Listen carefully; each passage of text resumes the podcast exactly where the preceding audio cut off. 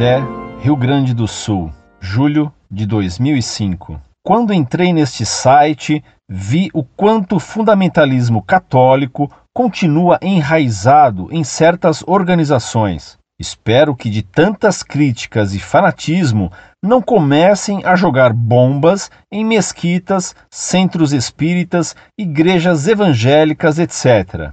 A teologia da libertação é a verdade, e Cristo disse que a verdade vos libertará.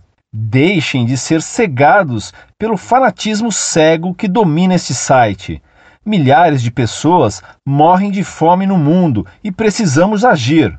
O interessante é que um dos argumentos da apologética católica contra os protestantes é que de nada adianta uma fé sem obras. As obras boas devem ser praticadas, tanto para os pobres da África como para os da América Latina.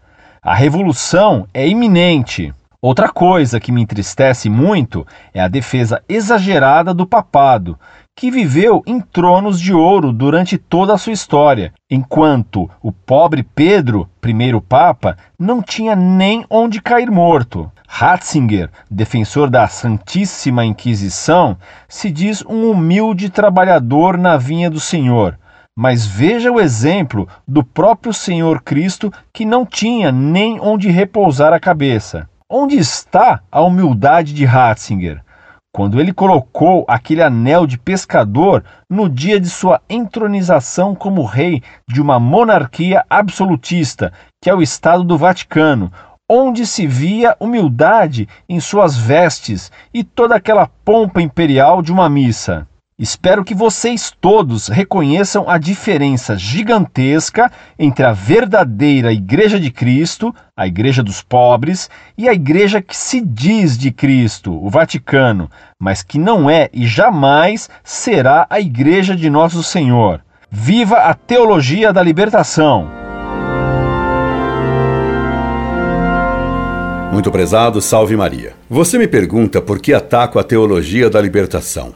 Simples, porque ela é herética. Como disse o ex-Frei Boff, a teologia da libertação é marxismo na teologia. Por isso, ela foi condenada no reinado de João Paulo II.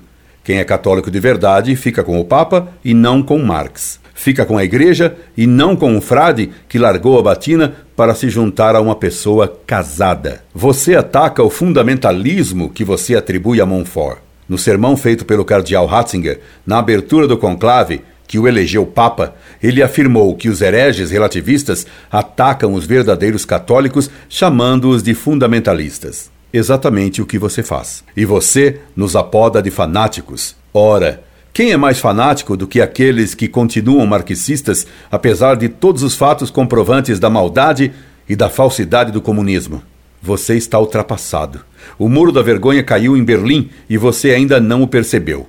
O comunismo faliu Agora está desmoronando o muro da hipocrisia da Petrobras, deixando à mostra mais do que a corrupção do PT, a sua hipocrisia, e você, fanaticamente, ainda defende o marxismo e a teologia da libertação que montou o PT. Você estadeia sua ignorância doutrinária ao afirmar que a teologia da libertação é a verdade. Pobrezinho. Você nem sabe o que é a verdade.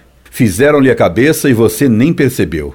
Mas pelo menos isso dá uma esperança. Você tinha a cabeça. Quem sabe Deus a recomponha, assim como os fanáticos da falecida TFP e dos muito vivos arautos do Evangelho anunciam que a bagar é iminente, você me exclama com três exclamações: A revolução é iminente. Não me diga. Que revolução é iminente? A do PT dos Betos, Dirceus e Bofes? Delúbios? Casaldálias, Genuínos, Moreles, Arnes e Valérios, todos falando em pobreza, e você vem falar da riqueza do Papa, quando o pessoal do PT esconde 100 mil dólares nas calças. A teologia da libertação do PT odeia o capitalismo, mas gosta dos dólares, até as cuecas. Que se me perdoe o termo bem grosseiro, que só uso para salientar a grosseira e ridícula hipocrisia petista. E não adianta gritar: Viva a teologia da libertação! Porque ela está morta. Só fanáticos cegos continuam a achar que ela está viva. Você grita vivas para uma múmia. Convido para seguir o enterro da múmia inventada por Boff, acompanhando o sepultamento do PT, o Partido da Ética, da Teologia da Libertação. Passe chorando e uivando bem. Incorde Jesus Semper, Orlando Fedeli.